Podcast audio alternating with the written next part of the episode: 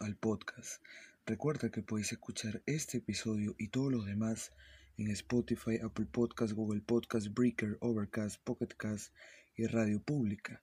En todas estas plataformas está disponible el podcast Miscelánea. Bueno, y en esta edición quería hablar sobre la preferencia a la vida nocturna. Durante los últimos seis años, cinco en universidad, un poco más de cinco en la universidad, y este último año que ha sido eh, diferente porque ha partido entre la época universitaria y el eh, liberalismo, ¿no?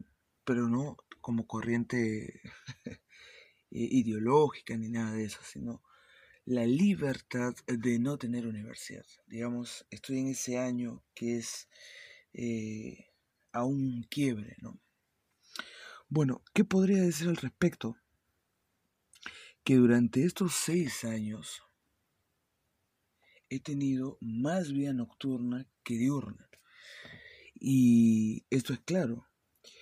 En, hubo, sobre todo en, en la época universitaria, momentos en que trabajaba de día y estudiaba de noche, que eso fue, digamos, la parte final de la universidad, incluso en los orígenes, eh, estudiaba de día y trabajaba de noche. Entonces, por eso es la preferencia a la vida nocturna, porque básicamente o he trabajado o he estudiado en las noches. Entonces llegaba a mi casa muy tarde y básicamente no tenía eh, más que hacer que hacer tareas, leer u otras cosas que tenía que hacer también eh, cuando regresaba de clases. Y por eso quizás es una de las tantas lecturas, tampoco digo de que sea eh, el, resultado o la respuesta al por qué me cuesta mucho levantarme de día. Yo duermo mucho y principalmente veo un problema levantarme muy temprano como digo, porque durante muchos años he tenido que acostarme tarde. Incluso ahora en época de coronavirus estoy sintiendo el cambio de rutina. Y sería interesante explicar por qué. Incluso después de la universidad, ya cuando me sentí liberado de los estudios, y sería interesante, no sé si es que en un podcast ya hablé de eso, eh, seguro estaba mezclado entre otras cosas, pero del por qué en realidad me va a costar volver a las aulas a seguir mi formación académica universitaria, ¿no? Porque si bien acabé la universidad y estoy graduado y con el título de bachiller que confirma el término y el primer nivel, el primer grado académico de mi culminación en la universidad, me va a costar, digamos, regresar a los, eh, a los estudios porque no me gusta estudiar y lo voy a explicar también en algún podcast. Ahora, mucha gente también se queda sorprendida y dice, pero si a ti te gusta leer y tú eres periodista, tu trabajo es investigar, indagar, escarbar, leer mucho, comparar información, eh, buscar testigos, eh, reunirte con fuentes que te nutran eh, y que ayuden a nutrir también tu informe, digamos hay investigación y hay estudio de promedio. Además, digamos, tú también eres periodista cultural, lees mucho, por lo menos un libro semanal. Entonces, ¿cómo no te gusta leer? Bueno, será en otro podcast que comentaré el por qué. Si es que no he hecho ya un podcast de eso, que lleva muchos y, me olvido. Pero regresando a eso, eh, ahora en épocas de cuarentena ha cambiado la rutina para los periodistas del periódico como yo. Eh, los eh, periodistas que trabajamos en diario normalmente trabajamos en la tarde, sobre todo, y en la noche, que es el cierre de edición, que es, digamos, ultimamos detalle sobre eh, nuestro panorama, nuestro informe, ¿no? Y es en la noche cuando los jefes leen, dan el visto bueno, corrigen si hay que corregir o te piden que agregues o quites si que hay que hacerlo. Y todo eso ocurre en la noche, porque en el día se encargan de ver el panorama, seleccionar la información, eh, eh, digamos, y guiar a los periodistas para que encuentren cierto ángulo de ciertas noticias con la intención de que no salga lo mismo que, en otros diarios, ¿no? sino un ángulo particular, algo diferente. Porque también tenemos otro lado de la comunicación o de la información, que es la información inmediata. Muchos se enteran ya del mensaje a la nación en vivo, en sus móviles, a través de Facebook, a través de YouTube, o se nutren de información en vivo que publica algún periodista o algún medio de comunicación, en vivo, en el acto. Y ya al día siguiente, cuando vas a comprar el periódico, en realidad no importa mucho la, el anuncio o eh, el pretexto o lo que el tema principal, el tema central y lo que rodea, las ramificaciones incluso de ese mensaje, por ejemplo, del presidente.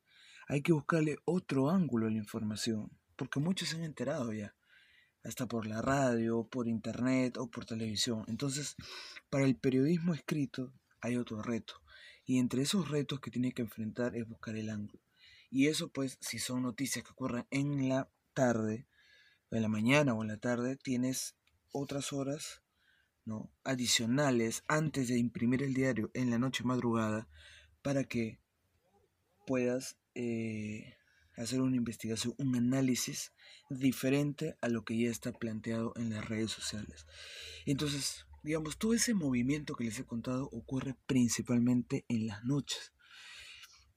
Incluso eh, mi jefe llega en, a eso de las 4 o 5 y le tengo que más o menos contar cuál es el panorama de la situación y él se encarga de guiar, eh, de, leer, corregir y, y, digamos eh, saber si es que ciertos temas que yo he propuesto merecen ir en pequeño o en grande quizás.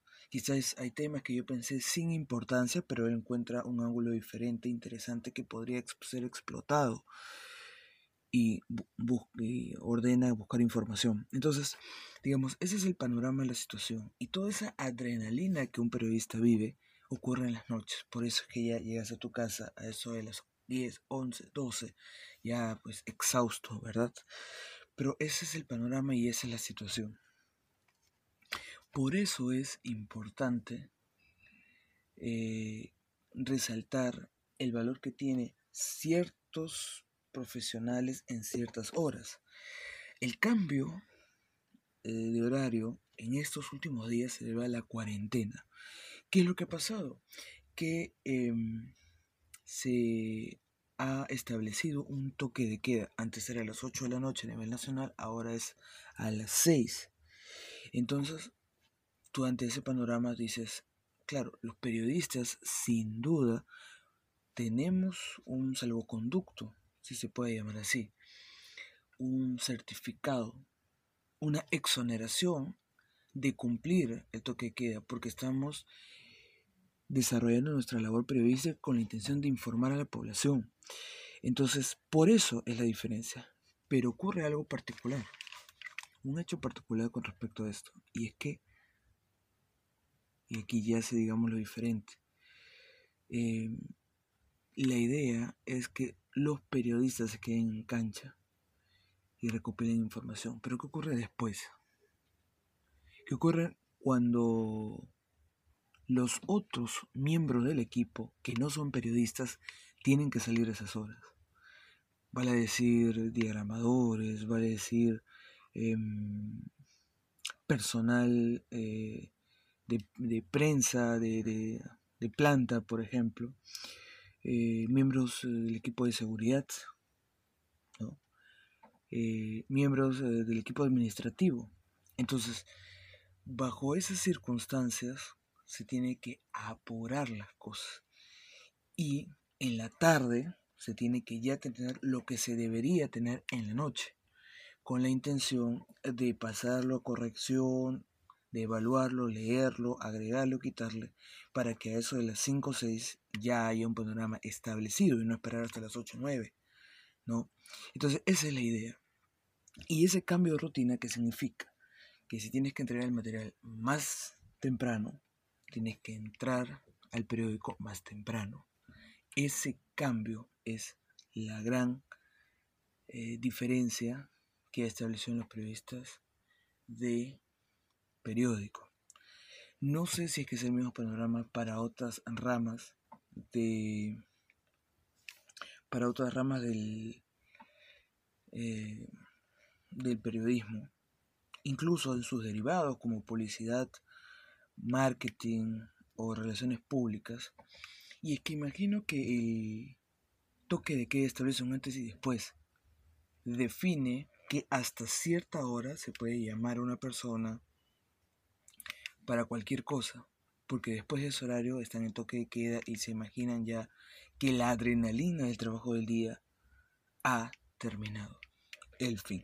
Esto ha sido todo por hoy. Los invito a suscribirse, darle me gusta, comentar y compartir los podcasts. Gracias a todos ustedes. Nos reencontramos en otra oportunidad.